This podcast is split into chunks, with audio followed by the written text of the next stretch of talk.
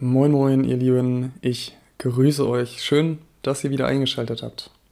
Heute erwartet euch eine sehr kurze Folge, denn es ist eigentlich nur eine kleine Einleitung zu einem Special, was euch in den nächsten beiden Wochen und auch in der Zukunft noch häufiger erwarten wird. Und zwar haben wir uns zwei Studierende aus Köln und Hannover eingeladen, die ihre Examsvorbereitung ohne kommerzielles Repetitorium absolviert haben und größtenteils sogar komplett ohne universitäres Repetitorium.